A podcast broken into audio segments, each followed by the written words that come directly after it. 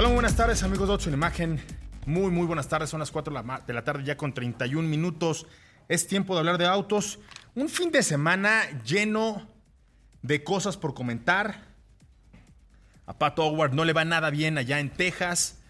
Se disputan las 12 horas de Sebring, en donde el equipo Cadillac se levanta con muy buenos resultados. Perdón, el equipo Cadillac, el equipo Corvette. Bueno, son primos hermanos, pero bueno, ahorita les cuento de estas dos marcas que participan en esta categoría. Y me refiero a Corvette porque justo el fin de semana, el día sábado, estábamos hablando aquí en este espacio de un Corvette que se edita, se personaliza, se manufactura bajo el pretexto del éxito que tiene precisamente Corvette en esta categoría, en la, en la categoría IMSA, en donde a propósito de los campeonatos de pilotos y como marca, que obtiene la marca Corvette en esta categoría saca una edición especial de la cual llegan 12 unidades a nuestro país. 12 unidades que obviamente, salvo la que nos prestaron, me parece que ya tienen nombre y apellido y que sirven como portada para esta edición en donde Atracción retoma el 105 aniversario de Excelsior y en donde nosotros, pues bueno, tratamos de tener un auto que estuviera acorde y a la altura de esta celebración. Este auto vuelve a triunfar allá en Sebring una de las carreras más emblemáticas del automovilismo estadounidense. Esteban Gutiérrez, Esteban Gutiérrez no le va como hubiera esperado en, su participación allá en el WEC. Él está de nuevo en los prototipos, digo de nuevo porque está de nuevo en las pistas, retoma su oficio como piloto y me refiero no eh, a la labor que estuvo haciendo en Mercedes durante algunos años, ahí como responsable de todo el tema del simulador, sino más ya como piloto en activo, ¿no? Entonces a Esteban Gutiérrez el fin de semana no le va como él hubiera esperado. También, pues obviamente la nota del día, y es que ayer el equipo Ferrari regresa pues con muy buenas eh, credenciales, con un éxito abrumador, rotundo, peleando cada centímetro en la pista. Y me parece que eso para todos los ferraristas y para los que no son ferraristas, que se van a subir a esta tendencia de aplaudirle a la escudería. Qué bueno, qué bueno que un equipo con tanta tradición, qué bueno que un equipo con tanto eh, pues, arraigo, con tanta historia, con tantos fans y pseudo fans, y con todos los que hoy se quieran subir. Bien, bien, o sea, es un momento para que saquen sus gorras de Ferrari, para que saquen sus tenis de Ferrari, para que saquen sus playeras, sus chamarras, todo lo que apoye a este legendario equipo de Fórmula 1 que triunfa y triunfa de forma contundente allá en el circuito de Bahrein. Hacen el 1-2 el señor Charles Leclerc pelea rueda con rueda con Max Verstappen y de verdad que, qué gusto ver a esta nueva generación de pilotos porque son dos chavitos, Leclerc y, el señor Max Verstappen están muy jóvenes, son el futuro del automovilismo en Fórmula 1, tienen mucha experiencia y obviamente verlos ahí eh, batirse en duelo me da mucho gusto. Me parece que es la forma en la que esperaba mucha gente que regresara a Ferrari, un buen inicio de temporada, una buena pretemporada. Se tenía en duda que también le iba a ir ya al equipo Escarlata en un gran premio. No es lo mismo hacer una vuelta rápida, no es, lo, mismo hacer una pole position, no es lo mismo hacer una pretemporada consistente que salir a la pista y recorrer un gran premio de más de 300 kilómetros. Pues luchando hombro con hombro con el, todopoderoso Red Bull, a quien le fue pésimo. Terminó muy mal, se fue con las manos vacías, estuvo peleando prácticamente hasta que los equipos, los pilotos, los eh, monoplazas tuvieron que abandonar, tanto Verstappen como Checo se quedaron pues sin puntos con las manos vacías. El otro que rescata los barriles del naufragio es el señor Lewis Hamilton y el equipo Mercedes, quien acaban en la tercera y en la cuarta posición ante la debacle de los Red Bull. 3 y 4 no me parece nada mal para lo que se anticipaba. Ellos mismos han dicho que los Red Bull estaban en otra liga, en otra categoría. Pero platicamos de eso un ratito. Tenemos ahí declaraciones de Choco Pérez y no nos vamos a meter en la polémica. Aquí va a escuchar usted los datos duros.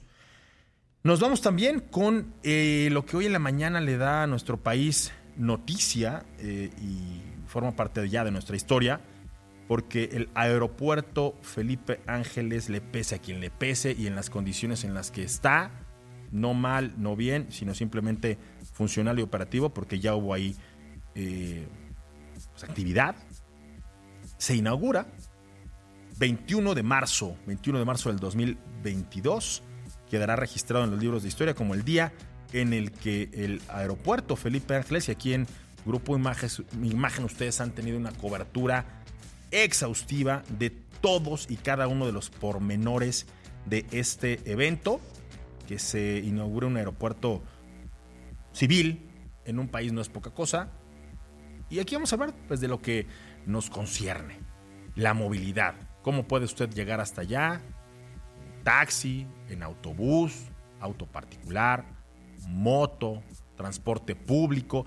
La operación hacia este aeropuerto que si bien es cierto tenía un grado de complejidad, y eso lo hablamos el jueves pasado allá en Misión Motor, en términos de aviación, lo cierto es que también tiene otro trabajo y, muy arduo por hacer, y es el de cómo conectar a esta terminal aérea con la Ciudad de México, porque finalmente el que tenga una distancia de 45 kilómetros entre uno y otro aeropuerto, pues a la gente puede darle exactamente lo mismo porque en la Ciudad de México recorrer no 45, recorrer 10 kilómetros te puede tomar una hora.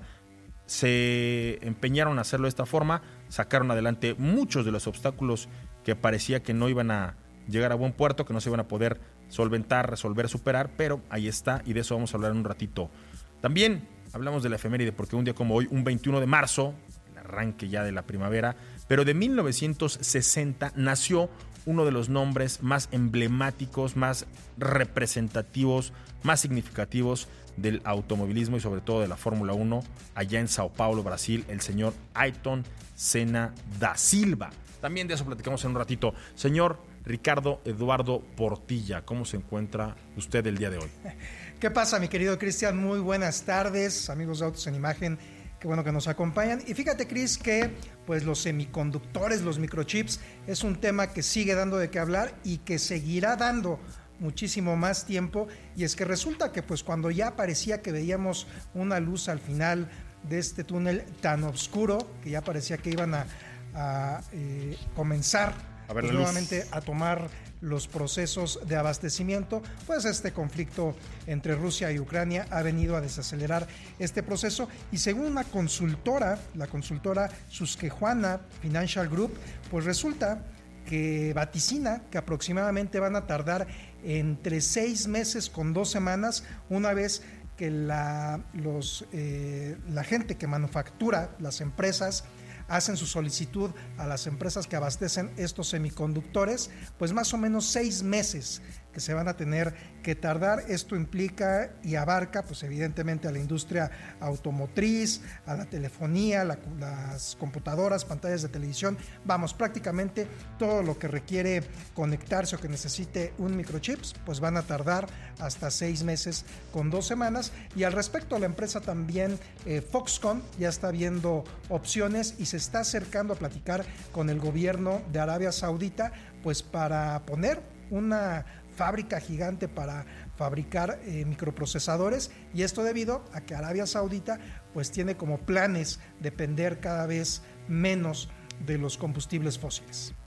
Pues veremos, veremos si es así o no es así, mi querido Ricardo Portilla. Así Fíjate que pues, hay mucha información y mucha especulación. Lo cierto es que cualquier cualquier detalle que le pegue a la cadena de suministro, cualquier detalle que se convierta en un cuello de botella, cualquier detalle que de una o de otra forma afecte a los procesos, eh, finalmente van a, van a, van a pegarle, van, a ser circunstancias que dañen ¿no? la, la entrega, los tiempos, los suministros y todo el asunto que tenga que ver con la manufactura, producción de vehículos. Y aquí los chips, bueno, se tienen que repartir como las cartas, no únicamente entre la industria automotriz, sino entre todas las industrias que hoy están demandando y que requieren de esta, pues de estos componentes para poder hacer sus, productos, ¿no? Los videojuegos, los electrodomésticos, televisiones, todo. todo, todo, todo.